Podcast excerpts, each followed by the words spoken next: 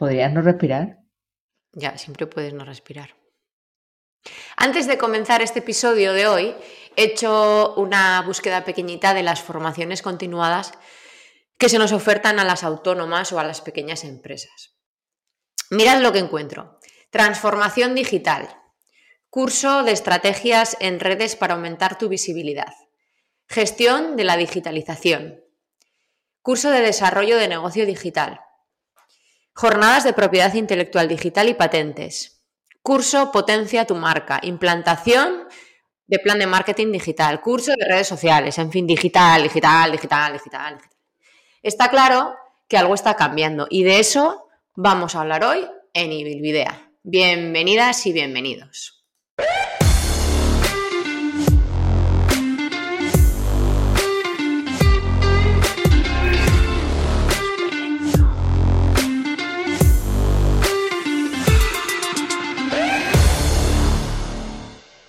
Pero bueno, ¿qué ha sido eso? bueno, pues muchas cosas han cambiado este último siglo, eso está claro. Y si algo nos ha marcado hace relativamente poco, pues bueno, pues no hace falta que os diga que ha sido la COVID. Y está claro que de un modo u otro ha hecho que cambie nuestro modo de trabajar. Y si no ha sido así, pues hasta luego, amiga, porque vas muy mal. Estábamos o ya, ya estamos, ya estábamos de antes en la era de la inmediatez, del clic, ya está, lo tengo en casa, de la digitalización de absolutamente todo, pero quizá algunas profesiones nos librábamos o parecía que no teníamos nada que ver con todo eso, hasta que, Oli, llegó la pandemia. Esta situación nos ha empujado a necesitar, a obtener nuevas capacidades profesionales simplemente para poder sobrevivir, para poder sobrevivir como autónomas, como empresas o como lo que sea. Y en este episodio yo creo que voy a aprender un montón. Así que bueno, os presento al equipo que por suerte hoy estamos aquí unos cuantos. ¿Qué tal estáis? Muy buenos días. Buenos días, ¿qué tal? Estamos por la mañana. ¿Qué se cuenta la vida? Bueno. esto no deja de ser parte de esa digitalización que comentamos, el hecho de poder estar grabando el capítulo 55 de un podcast que empezó hace unos meses. Eh, es un reflejo de lo que ha venido pasando. Ahora todo el mundo tiene un podcast o ahora todo el mundo quiere hablar en un podcast. Pues nosotros tenemos uno nuestro, toma. Hombre, en, durante la pandemia se incrementaron las escuchas de podcast en español un 94%, quiero decir. Too much, ¿no? Mm. Pues justamente yo, en la pandemia es cuando menos podcast escuché. Porque estaba en casa y yo los podcasts no los escucho en casa, los escucho cuando voy a hacer deporte, cuando voy a correr, cuando voy a andar o cuando cocino y frego. Así que ya sabéis que Sergio durante la pandemia no hizo nada de deporte, no cocinó, no fregó. o sea, hice deporte, pero en casa, tío, no me puede ir, no podías ir. A donde la pandemia me refiero al, al confinamiento, ¿no? Cuando estamos encerrados y no podemos salir. poquito tú y comer y cocinar tampoco. Se transformó en un horror cruz de esto de Harry Potter. Sí, totalmente. Se quedó ahí latente. Bueno. bueno, como decía yo, la pandemia nos pilló a cada uno como nos pilló y a mucha gente le pilló en pelota picada. Eh, yo, como tenía Proyecto Púrpura por ahí por detrás, ¡ah! Yo ya trabajaba online. Pero de todas maneras, incluso entonces, incluso desde entonces aquí muchas cosas han cambiado en mi modus operandi este último, este último año y menos mal. Para empezar, he pasado de un despachito prepandémico a este centro pospandémico, que se dice rápido, por lo que, bueno, lo que más me está costando, lo que más dolores de cabeza me da, es lo que no tiene absolutamente nada que ver con mi trabajo o lo que yo pensaba que era mi trabajo, que es la nutrición. Eh, no sé la cantidad de veces que he repetido a lo largo de estos ya 55 episodios, zapatero a tus zapatos. Y yo soy nutricionista. ¿Qué narices creéis que debo saber más allá de mis competencias sanitarias? ¿Y por qué? De todo. ¿Pero no viola un poco eso de zapatear a tus zapatos? Yo es que creo, o me parece que tendemos a una sociedad o a una proyección profesional un poco más transdisciplinar. Es decir, aunque sepas y vertebres tu formación en una especialidad concreta o en un tema concreto, siempre tienes que saber de otros puntos. Siempre tienes que saber manejarte en negocio, manejarte en algo de marketing, por lo menos en conocimiento general. No te voy a decir que seas una especialista que venda también esos servicios, sino de forma interna para tu proyecto. Claro, porque aquí, por ejemplo, tú dices que te que nos cedes todo el tema de web marketing a nosotros, porque tú de eso no sabes. Pero sí que creo que nosotros también intentamos que tú y nuestras clientas sepan un poco, porque es nuestra manera de trabajar, pero también, por ejemplo, yo no sé de gestoría, o sea, yo no sé, pero sí que me intento informar. Sobre todo para que luego no me den gato por liebre, ¿no? Que no, no nos engañen. Entonces, lo que decía, saber un poco, no hace falta ser especialista en todo, pero sí que, ya hablamos de la semana pasada de especialistas, ¿no? Pero sí que saber un poquito para, por sobre todo, si vas a delegar un, un trabajo o un área de tu negocio, que sepas que lo están haciendo bien, porque si tú delegas el marketing, por ejemplo, al 100% y, te, y ya no te implicas nada, pues podemos estar cobrándote pasta y, engañándote perfectamente. Y tú no, como no lo sabes, por eso yo creo que un poquito hay que saber. Y también yo creo que el mundo va a eso, a, saber un poco de todo. Porque también la información está al alcance de la mano de todo el mundo. O sea, metes en Google, no sé, está ahí. Por darle palabras a lo que comentaba Sergio Lleva, creo que una cuestión es que tengamos una visión del ejercicio finalista, es decir, de que podamos ejecutar toda la, toda la estructura de lo que queremos hacer, por ejemplo, desde el tema marketing, que no tengo ni, ni idea desarrollar la estrategia de marketing, implementarla, poner los tweets, poner los ads, poner toda la historia y luego ver o evaluar qué tal está yendo.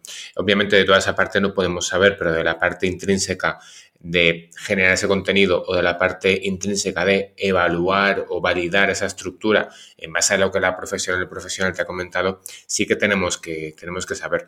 Em, podemos tener una visión no tanto de la propia ejecución hacia el final, sino más de una ejecución en los pasos iniciales. Es como cuando em, es hacer la compra, pero no cocinar, por decirlo de alguna forma. pero quien va a hacer la compra eres tú, quien va a seleccionar los alimentos que quieres eres tú. Otra cosa es que luego vaya y te lo cocinen, lo cual digamos que todo el mundo querría, ya sea por ahorrar tiempo, porque no tiene el conocimiento técnico que implica poder cocinar, pero tú seleccionas lo que quieres comer. Aquí un poco lo mismo. Mm, Creo, como dicen Eva y Sergio, sobre todo lo que ha comentado Sergio, que tenemos que saber un poco de todo, pero no necesariamente eh, tenemos que saber todas de marketing, no necesariamente tenemos que saber todas de, negocio o, de lo que es un contencioso administrativo, por ejemplo. Pero sí que es verdad que en el momento en el cual hay un mínimo de mm, esfera de que necesites ese conocimiento, sí que puedes tener eh, la necesidad de acceder a él y como mínimo fijarlo. Pongo un ejemplo. Eli, ¿tú sabías hace un año hacer una escaleta? Posiblemente no. Hace un año quizá no sabías lo que era Zencaster o no sabías que... Mm, o yo, por ejemplo, no sabía que para hacer una escaleta era importante una keyword. Eso lo hemos ido aprendiendo durante, durante mm, estos últimos meses y al final la importancia que tiene el participar o el estar en ciertos proyectos es que vas a aprender un conocimiento que a priori no es quizá el conocimiento que tienes más afín, pero te va a ser útil en tu día a día. Quizás si yo ahora mismo decidiera montarme un podcast por mi cuenta, ya sabría lo que es Encaster, un protocolo de grabación, una escaleta, la importancia de las keywords para posicionar el texto, ojo, cuida con los tiempos, o cómo damos los turnos o los gestos que se pueden hacer aquí en la, página para cedernos el espacio. Creo que es importante que tengamos ese, un conocimiento parcial sobre lo que somos capaces de tocar, aunque no sea finalista, pero em, mucho de este conocimiento no se obtiene de un libro, no se obtiene de internet, sino se entiende de probar, probar, probar. Seguramente la primera, vez que entras a Twitter no tienes ni zorra de cómo se pone un tweet o cómo se pone un GIF. Pero al final de probar, probar, probar, ya sabes si los tweets que has puesto son cuñados o no son cuñados. Yo es que la verdad es que sí, estoy totalmente de acuerdo, pero mm, en esto que comentabais antes, ¿no? En lo de, joder, pues eh, hay que tener unos mínimos para saber que no, que no me están timando, tal. Es que ahí mm, no, no no creo pecar de demasiado confiada, pero es que sigo confiando en la gente. O sea, me da la sensación de que si yo no voy a timarle al que viene aquí y quiero que confíe en mí, yo también confío en vosotros o confío en mi gestor o en ningún momento pienso que cuando me la meta doblada le voy a decir que le den por culo y me voy a pirar a otro sitio, pero hasta ahora no me ha pasado no sé, yo confío en, las personas que, joder, se supone que somos profesionales y que todo el mundo queremos hacerlo lo mejor posible. De lo contrario, repercute negativamente en nosotros, en nuestro negocio. Claro, pero yo creo que tienes que tener como los disparadores de alarmas. ¿vale? Es decir, mm, un detonante. Imagínate, ¿no? Por este, por este comentario que acabas de hacer, Herbalife no existiría o no existiría un montón de mierdas magufas que están por ahí vendiendo humo. Pues claro, entonces tienes que tener como unos sistemas de alerta que diga, eh, cuando vea que la consulta son 15 euros, una hora y media y tal, pues igual la calidad de la misma no va a ser la que yo espero. Quizá. Pues sí, bueno, em, ¿y por dónde empiezo? Es decir, ¿qué conocimiento, qué destreza creéis que es básica eh, y de la que carecemos la mayoría de los, de los Nutris? ¿Qué, destreza perjudica nuestro negocio y no tenemos? La digitalización. Creo que es evidente que somos un sector que aunque está muy digital, o sea, creo que es muy dismétrico. Hay gente muy digitalizada y gente muy poco digitalizada. Sin embargo, en muchos otros colectivos la digitalización es, es creo que es bastante mayor, especialmente en psicología. Hay otros donde es imposible, como puede ser, por ejemplo, podología o fisioterapia, pero en nuestro colectivo sanitario es muy fácil. En, digamos, la gran mayoría de los casos podría ser más o menos fácil, pero la gente, por ejemplo, a veces no cae en mandar un mail con vídeos para que la gente se mida. Yo tengo compañeras que pasan consulta online, no necesariamente en Aleris, que cuando llegó la pandemia les dije, yo mando estos vídeos, ah, hostia, es verdad, podríamos mandar vídeos. Es como, ¿cómo no se te ha ocurrido? Em, creo que nos falta ese carácter de digitalizar, porque creo que ya tenemos muy claro el tema de montar un negocio, el tema de ser autónomas, ser autónomos, y ir siempre de la mano de un gestor, gestora, y siempre de la mano de que la asesoría te mire o no te mire los impuestos trimestrales, apuntarnos un curso. Creo que ya lo sabemos. Nos falta la parte de digitalizar el negocio, de llegar más allá de las cuatro paredes de la, de la consulta. Por eso mucha gente, como decías tú al principio, ha palmado durante la pandemia. Claro, es que yo creo que muchas personas, eh, cuando hablamos de digitalizar o de mundo digital, eh, les vienen a la cabeza Facebook y Twitter. Y es que, claro, estamos hablando de más cosas. Cuando hablamos de digitalizar, ¿de qué narices hablamos? Yo te añadiría, aparte de los Nutris que les falta digitalización, yo añadiría todas las profesiones sanitarias en, en general. ¿eh? Al, menos habiendo yo trabajado con enfermería y medicina en un hospital, ¿vale? Sí que es verdad que no es eh, la parte privada, sino la parte pública. Enfermería está mega poco digitalizada, mega poco tecnológicamente avanzada. Yo hasta hace, al menos en Valencia, hospitales que yo he trabajado de enfermería, hasta hace cinco años eh, escribían a mano no escribían en ordenador la, historia clínica, escribían a mano. Las, la, tensión, con un, ponían la tensión máxima, tensión mínima, a mano. Y cuando les pasaron a ordenador dijeron, ostras, que esto no, esto no es tú y esto es un lío, esto es un tal. Pero bueno, se, se acabó haciendo. Entonces yo creo que todas las profesiones sanitarias en general, y lo que vamos viendo Eva y yo en Proyecto Púrpura, están poco, poco digitalizadas en general. ¿eh? Y hay mucha gente que no ve la importancia de digitalizarse porque tiene una consulta presencial. Y ya con esa consulta presencial, y ya no solo fisios y podólogos, que obviamente tienes que ir eh, a la consulta en, normalmente, pero yo que sé, eh, medicina, otro tipo de psicología, otro tipo de, de profesiones sanitarias que se podría hacer más cosas online, no lo, no lo ven importante, al menos es lo que con, gente, con la gente que hemos nosotros trabajado o hemos, hemos visto que hemos, añadido nuestro, nuestra clientela. Me parece que aquí hay una cuestión que es matizable. Al final, una cosa es el negocio y otra cosa es eh, que el hospital se vaya a caer o no se vaya a caer porque la gente lo, lo digitaliza. No, obviamente un hospital digitalizado es un hospital mucho más eficiente eh, porque el paciente puede tener acceso directo a sus analíticas, lo va a tener también el acceso al profesional, la otra profesional que está en sala, pero como el negocio no depende de esa digitalización, ni va a hacer que lleve a más o lleve a menos, no, no, se considerará igual necesario. Pero yo hablo más del negocio, al final, lo que nos toca morir muchas veces, que es la parte privada. Si la parte privada tú haces porque mm, los huevos no están repartidos solo en una cesta, vas a ir a más. Eh, vas a ir a más o vas a tener mayor seguridad en un momento como este, que es poco probable que se vuelva a repetir, al menos en los próximos 10-15 años, está claro, no lo sabemos, pero, pero rompes un poco el esquema de ese huevo sobre única cesta. Creo que ha sido el problema de mucha gente que apostaba por la consulta presencial porque ganaba suficiente como para vivir pero eso no iba más, no había un crecimiento y el crecimiento iba no en la rama presencial, no en firmar un convenio con un gimnasio, en firmar un convenio con una asociación, iba hacia la parte digital o a la parte más digitalizable del negocio, que es la propia consulta. Em, pensando solo en perspectiva negocio, ¿qué pasa? Que si necesitas pues lo de siempre, que no llora no mama, ¿no? Entonces, si necesitas el negocio para vivir, pues entonces te preocupas de ir a más. Si no, si ya vives suficiente, no te preocupas de ir a más. Y lo que pasa en hospitales es que la gente no necesita entradas directamente de pasta para que la cosa vaya mejor o peor. Ellos tienen su trabajo y ya está, o ellas tienen su trabajo y ya está. Por eso, digitalizar no es tan urgente o se lleva un poco más incluso regular en el caso incluso de que las plantillas estén un poco envejecidas, que posiblemente es también una de las cosas que pueda pasar. De todas maneras, eso es lo que comentaba, ¿no? Que para muchas personas cuando hablábamos de digitalizar era, le vienen a la mente solamente las redes sociales.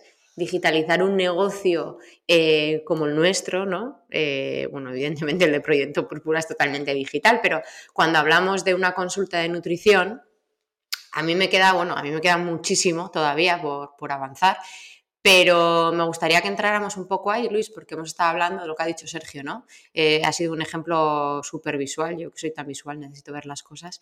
Lo de la atención, apuntarlo en un papel o, apuntarlo en la ficha digital del paciente. Bueno, pues en nosotros, en nuestro ámbito, eh, ¿cómo se pueden digitalizar las cosas? Que va más allá de darle una infografía por email al paciente. Ahí quiero entrar. Quería que habláramos un poco de cómo se puede digitalizar la consulta de nutrición. Pues yo creo que habría que empezar por el propio dato ¿no? del usuario cuando entra en nuestra consulta. ¿Hacia dónde va?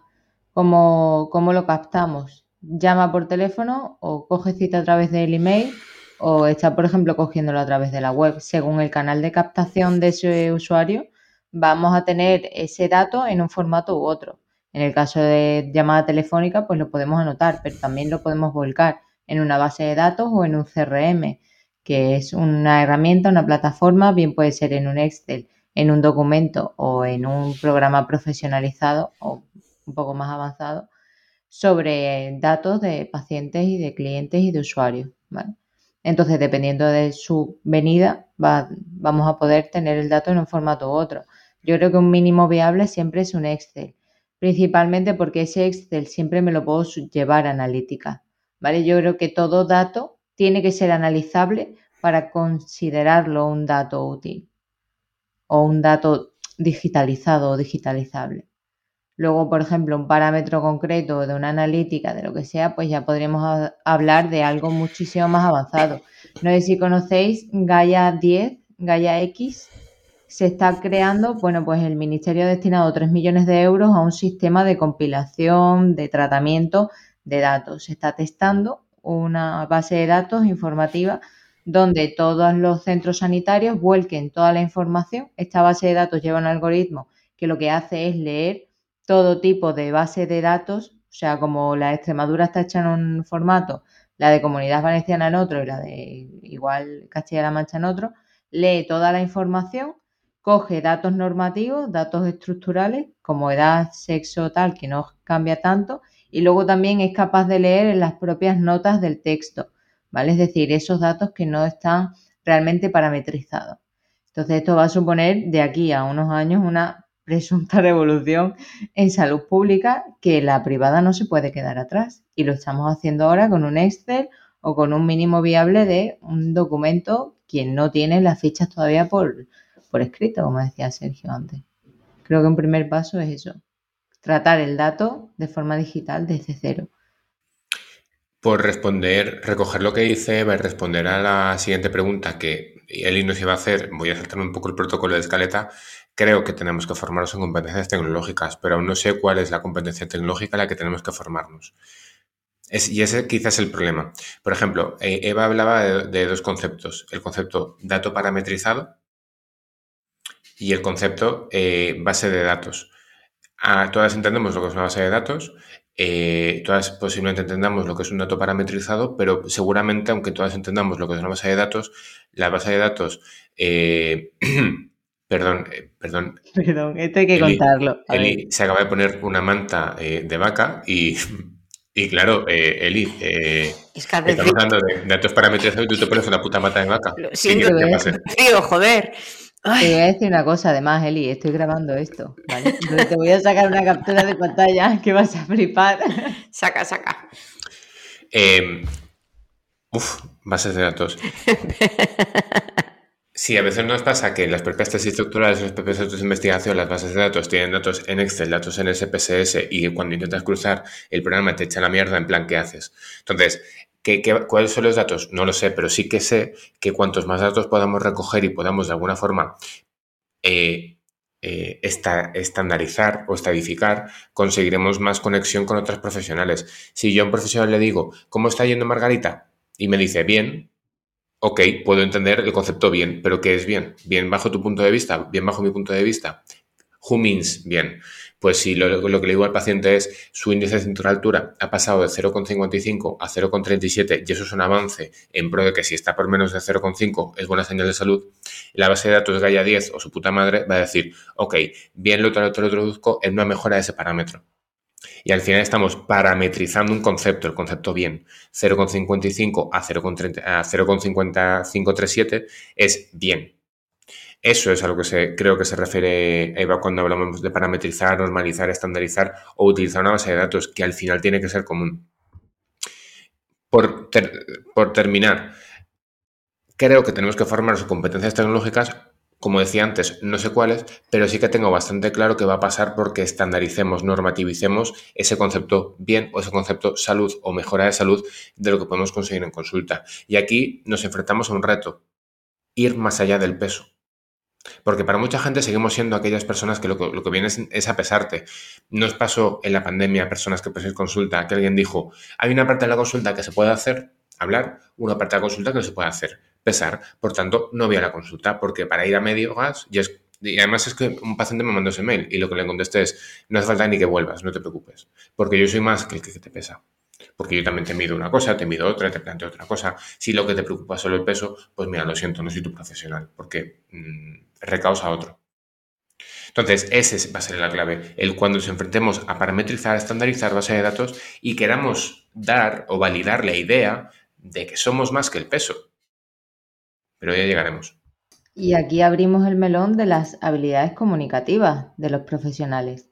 Que yo sepa transmitirte que no soy el del peso, que no soy el que te suba la báscula, que no soy la persona que simplemente te manda el alimento X o Y. ¿Por qué están tan sesgadas las bases de datos? Volvemos de ¿no? los bancos de, de fotografías. Tú buscas nutricionista y te sale una señora feliz, primero tiene que estar feliz, ¿vale?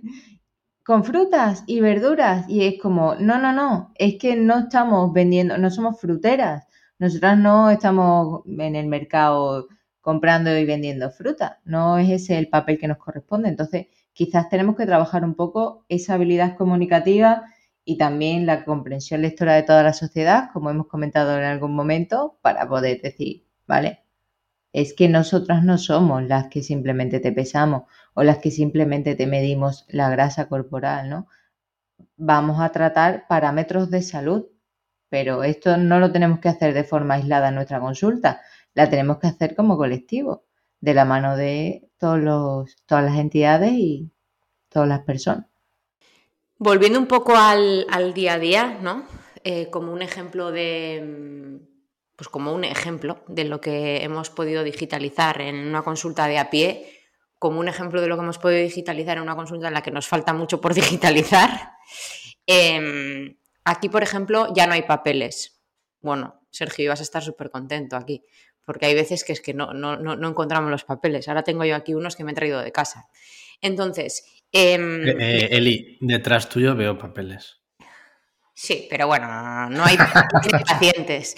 De hecho, em, cuando vino Sanidad a darnos, a hacer la, bueno, la revisión, iba a decir, no sé cómo se llama, cuando nos dio el registro sanitario, fue una de las cosas en las que más insistieron.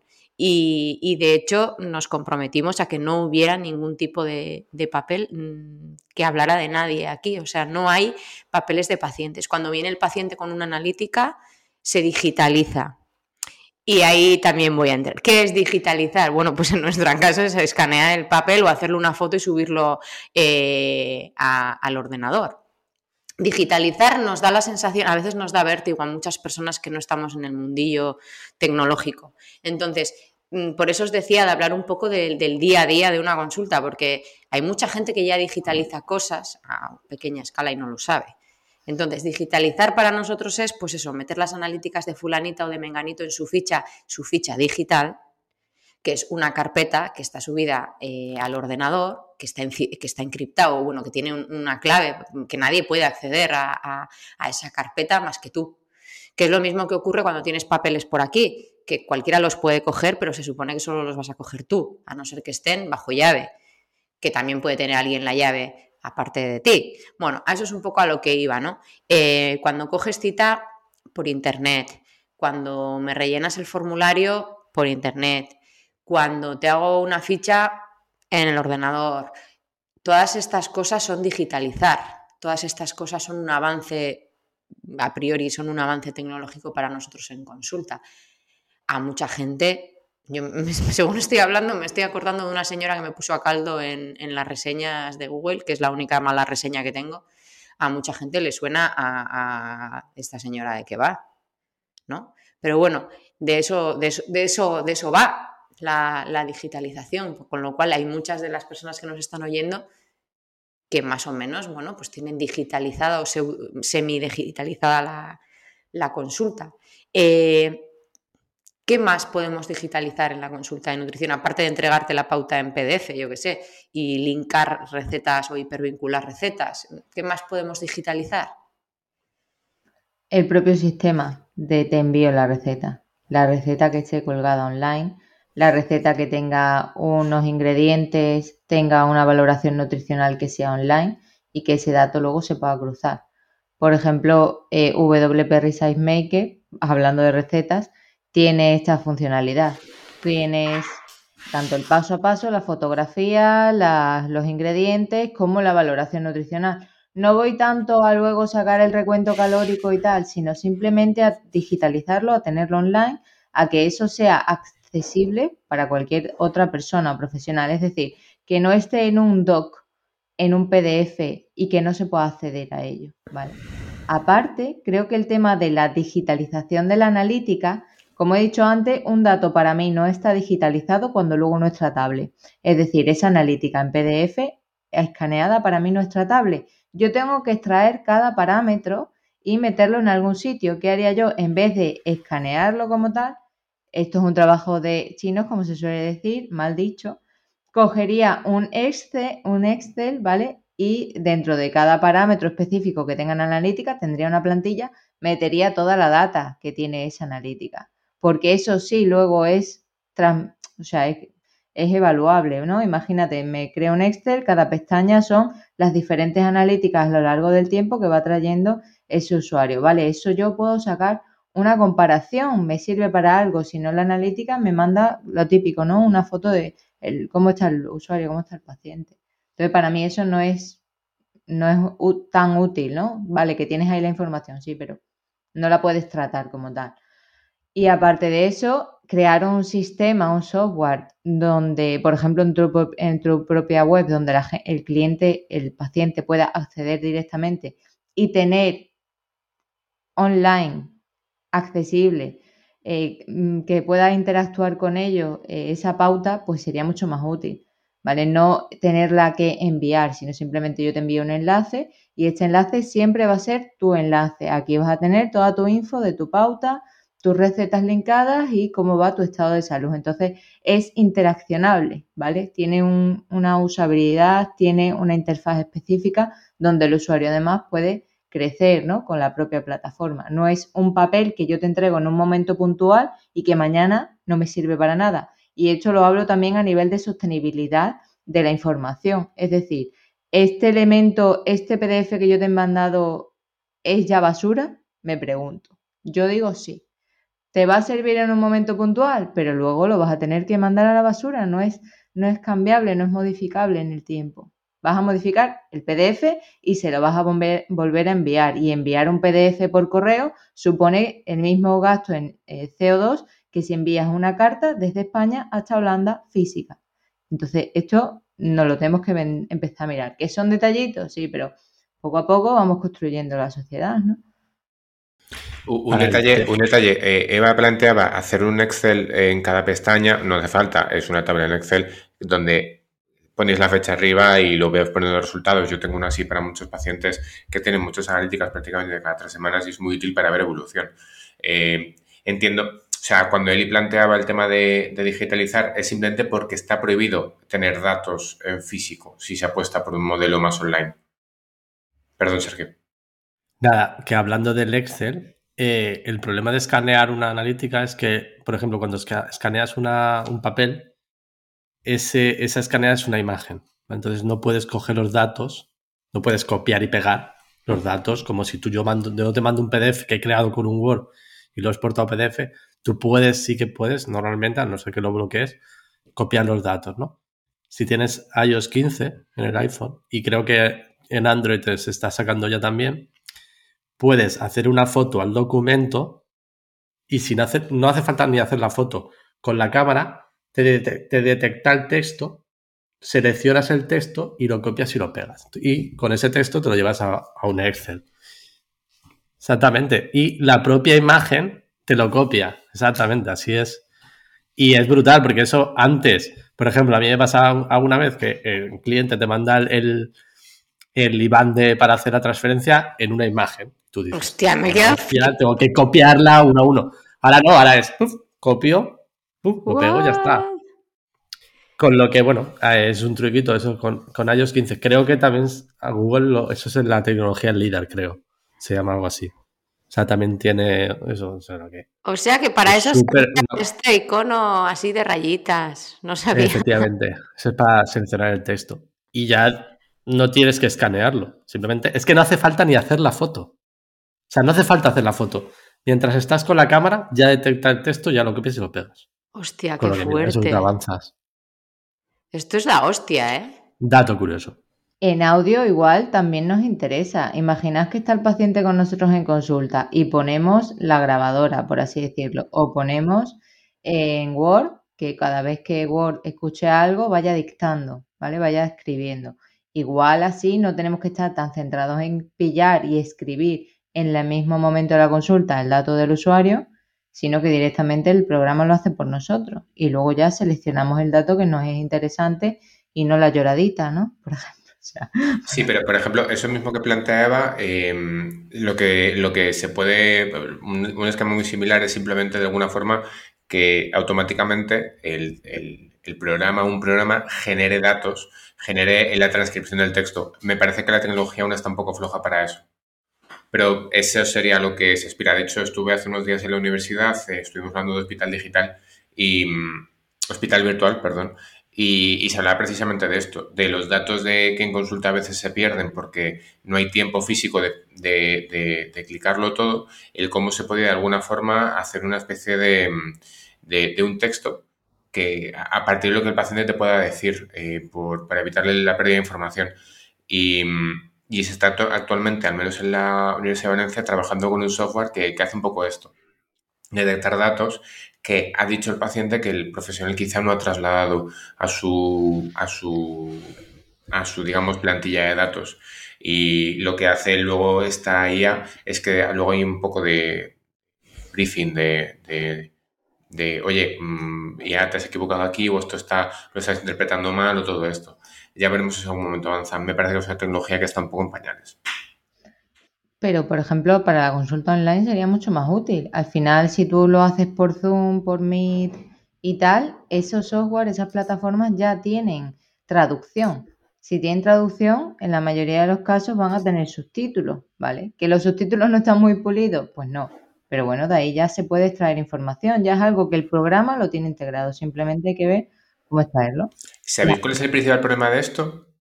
La seguridad de la información. No, no, no, no, no, no, no. Que si yo te digo bien, no es como si te digo bien o bien. La IA no es capaz de interpretar, em, es capaz de interpretar lenguaje, no es capaz de, interpretar, o sea, es capaz de interpretar la palabra, no lenguaje. Y el lenguaje es más que la palabra. Es la intensidad, es la emoción, es algo que la IA aún no puede interpretar. Pero bueno, eso me parece que, excede la digitalización aspirable que podemos tener como profesionales sanitarias, que está a años luz eh, de lo que podríamos aspirar. Quiero decir que creo que hay tantas cosas previas que hacer que eso yo no sé si va a llegar o si lo vamos a ver. Y si lo vemos, seguramente no será una cuestión de, de salud, sino una cuestión más de otras áreas. Vale.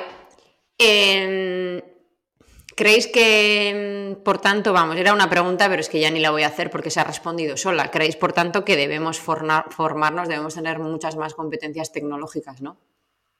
Pero porque el mundo es tecnológico. Sí, sí, bueno, pues eso es. Pero es que es, una parte que eh, a mí me parece obvia, pero todavía a muchos compañeros les cuesta y les cuesta eh, un huevo. Y estamos hablando de gente joven, que a mí me choca igual un poco más cuando hay gente más mayor, o bueno, me parece más chocante cuando es gente joven que cuando es mayor, pues por lo evidente, ¿no? Y es que, joder, yo veo a mis hijos que parece que yo compro un cachivache, ahora ya no, pero comprábamos en casa un cachivache tecnológico y, y antes de que supiera yo dónde estaba el on-off, ya sabían usarlo.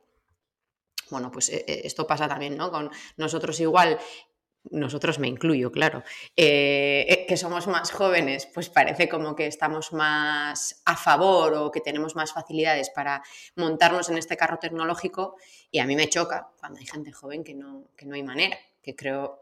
Te, pongo un ejemplo, te pongo un ejemplo, Eli. Yo he tenido todas las Game Boys, la gris, la color, la advance, las he tenido todas. Eh, el otro día fui a casa de una amiga, me dejó su Switch, hostia, me costó mucho y son los botones muy similares. Es verdad que tiene más botones que una habitual, pero me costó un poco interpretarlo. Cuando voy a casa de un colega y tiene un mando de la Play 1, la Play 2, la Play 3, la Play 4, no tengo ningún problema. De, sin mirar, lo domino. Ahora, me pones con un mando de la Sega y me cuesta un poco. Hace quizá 10 años no me costaba tanto, simplemente porque eh, conozco, ese, eh, conozco los fundamentos básicos de cómo funciona ese botón. Em, esto va a ir increchendo. Yo sé controlar una tablet, pero no tan bien como la controla mi primo pequeño, porque él ha estudiado con tablet. Entonces, él sabe hacer quizá algunas movidas con los dedos que yo no sé hacer. Entonces, va a ir a más. Entonces, cuanto antes nos enfrentemos a una, a, una digitalización de un sistema, antes sabremos controlarlo. Y también os digo, seguramente quien mejor lo sepa controlar, mejor verá las brechas en las cuales tiene que seguir formándose. Esto es como cuando, creo que había, ayer publicaste un tuit de los lácteos, ¿no, Eli? De, me he leído la mitad que no sé quién y aún no sé nada. de, Virginia. sí. y aún no sé nada. Pues va un poco por ahí. El hecho de que te leas 15 va a hacer que veas brechas de información y digas, vale, tengo que seguir leyendo por aquí, o esto, esta información quizá no está útil. Aquí un poco lo mismo. Cuando te enfrentas a, a las primeras aplicaciones, gestores de citas, aprendes a utilizarlas y a ver si te va a venir bien o no te va a venir bien. Hmm. Y yo aquí también me pregunto, ¿quién debe formarnos?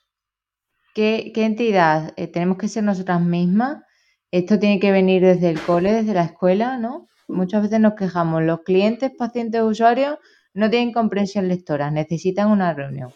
Vale, en esto, ¿quién nos forma? Vamos a trabajar en cuanto a, vale, eh, formación continuada, sí, pero ¿dónde? ¿Cómo? ¿Cuándo? Eh, ¿Por qué? Y luego, ¿quién nos forma en trabajo en equipo? ¿Quién nos forma en esa colaboración?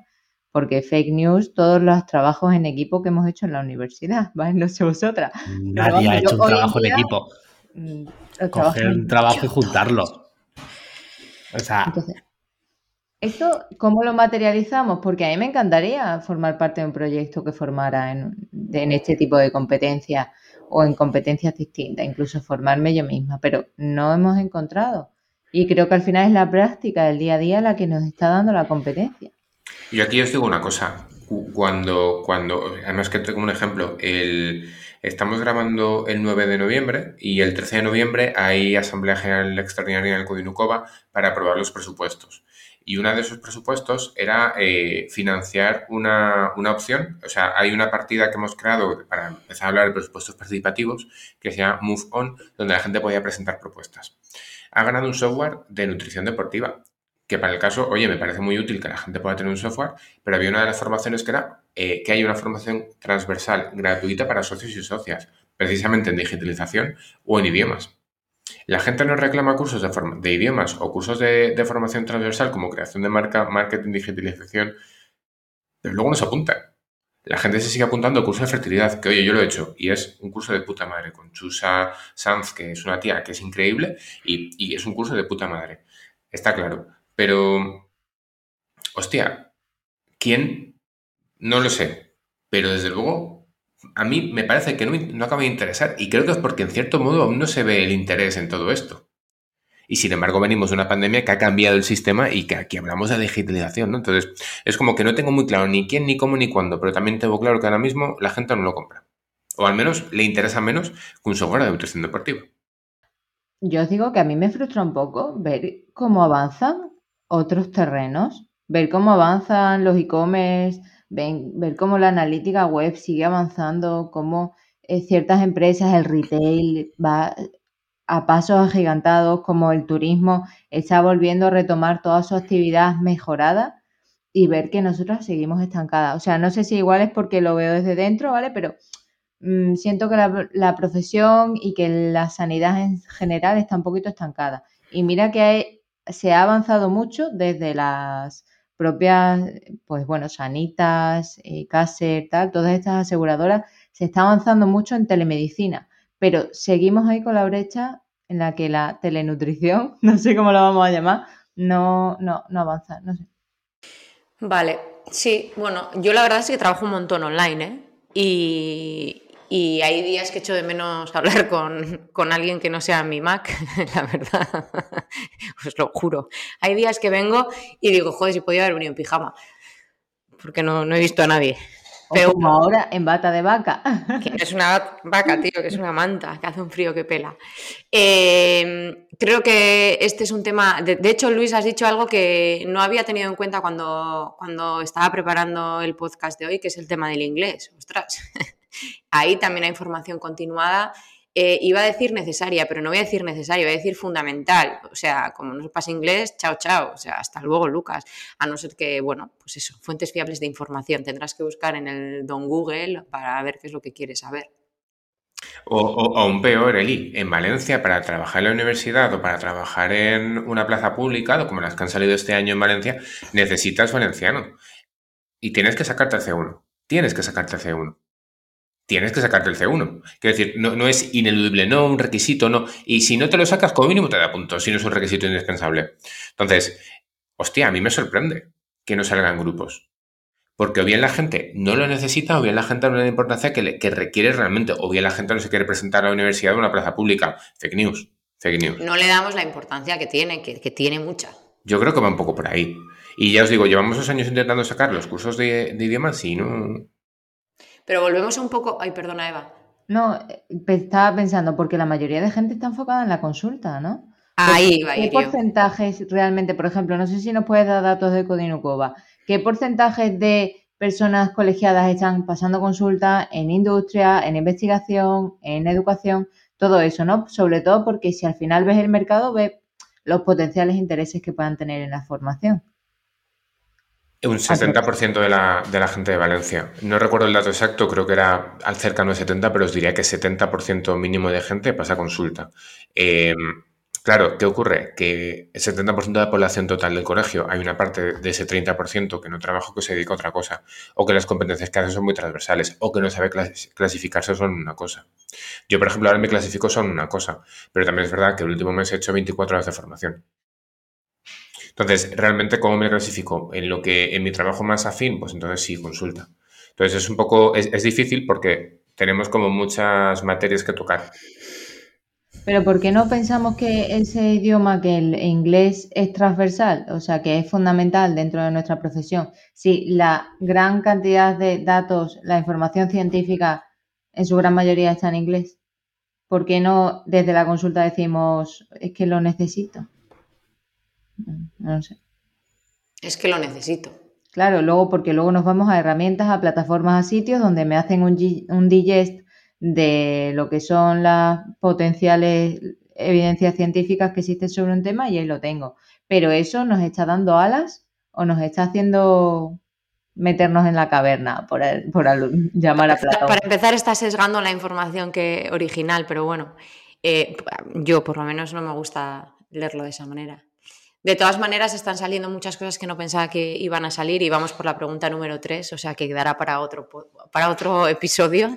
Em, yo así como resumen, ¿no? Un poco de lo que hemos hablado, me quedo, aunque ha salido justo al final, me quedo con lo de los idiomas, es una formación continuada imprescindible para nosotros, da igual a qué ámbito de la nutrición te, te dediques porque como no sepas inglés o, bueno, o en mi caso euskera, ¿no? Si trabajo aquí, eh, pues estás jodido, entre otras cosas porque trabajamos de cara al público y ese público, pues no sé, si yo vivo en Holanda, pues tendré que hablar holandés y, si, inglés. Y si yo vivo en China, pues tendré que hablar chino y, y también tendré que hablar inglés. Eso por un lado. Y por otro lado, la Mm, el avance tecnológico o la tecnologización o, la digitalización de la consulta. Que no hace falta, yo creo que es importante que por lo menos la gente que nos escucha sepa que no necesita invertir en un superprograma para digitalizar sus consultas, porque eso, cuando estás un poco perdido, es una de las primeras cosas que, ven, que, te intentan vender. Y yo la verdad es que hace un siglo que no entro en Facebook, pero el otro día una compañera me preguntó, oye, ¿has oído hablar de no sé qué programa? Es que en Facebook dicen que para la gestión digital de la consulta puedes eh, gestionar perfectamente la consulta sin ningún programa de gestión, porque de hecho habría que ver luego si ese programa de gestión puede volcar los datos a, bueno, lo que decía Eva, ¿no? Hay que ver que, cómo se guardan esos datos y qué tipo de datos son. Em, y poco más eh, como resumen del, episodio de hoy. No sé si queréis comentar alguna cosilla. ¿Hay cursos de euskera? Yo quiero cursos de euskera. Muchos. Nada, yo creo que si alguien tiene algún interés en una formación concreta o dice, pues por ejemplo, a mí me ha escrito Emilio, hola Emilio, spoiler por aquí, me ha dicho, oye, mira, eh, me siguen llegando la, la, data, la analítica que me mandas, dice, pero todavía no soy capaz de sacarle todo el jugo necesario, ¿no? Bueno, pues comentárnoslo y ya veremos qué hacemos con ello, si hacemos una sesión, como próximamente haremos una sesión sobre analítica web o, oye, ¿cómo hacéis vosotros con vuestras bases de datos? O que Luis nos enseñe a ver cómo tiene esas analíticas digitalizadas. ¿no? para, mí todo, para mí todo pasa porque hagamos una especie de huida hacia adelante, pero desde la perspectiva de a dónde quiero llegar. Eh, eso va a pasar porque pensemos si nos queremos formar más en un campo o en otro y que no nos dé miedo empezar a involucrarnos en ese campo. Estoy pensando, por ejemplo, en Amelia, en, en, lo que utilicéis para las consultas online y tal, si es que al final vas a aprender a utilizarlo utilizándolo. Entonces hay que utilizarlo para poder empezar a utilizarlo. Igual que un, idioma como el inglés o el valenciano o el escuela, se aprenderá más por práctica que porque leas en ese idioma. Yo, por ejemplo, leo mucho en inglés, pero no tengo ni papa de inglés y tengo muchísima baja confianza en mí mismo en poder hablar en inglés. Entonces, ¿qué tengo que hacer? Obviamente practicar, obviamente apuntarme a algún sitio en el que me fuercen a hablar inglés. Es la forma que tengo de enfrentarme a esa realidad y poco a poco ir explorando. Lo mismo pasa con las aplicaciones, lo mismo pasa con la propia digitalización, que cuando busquemos o nos creemos esa necesidad, empezaremos a rascar. Igual que el primer menú que haces es una mierda y poco a poco te vas súper especializando y haciendo menús más de puta madre, pues aquí un poco lo mismo. Pues así es. Pues nada, si no tenéis nada más que comentar, eh, pues aquí nos quedamos. Pues este ha sido el episodio 55, que ya son unos cuantos, 55 episodios, joder, qué vértigo da. Y, nada, pues nos vemos en el episodio siguiente, que será, ¿cuándo será? Pues pronto será. Venga, agur agur. Chao. Adiós. Adiós. Podemos hacer un episodio un día y que cada uno hable en un idioma. Así informamos a que la gente hable ese idioma, pues en euskera, eh, Eva en extremeño. claro. Claro, extremeño. Sabéis que Don Benito Villanueva se quiere fusionar, ¿no? Es noticia. Don Benito Villanueva se quiere fusionar. Y yo le sigo, le sigo, la, corriente. la corriente. Pero había que terminar con el dinero. Yo, yo quiero dinero. dinero.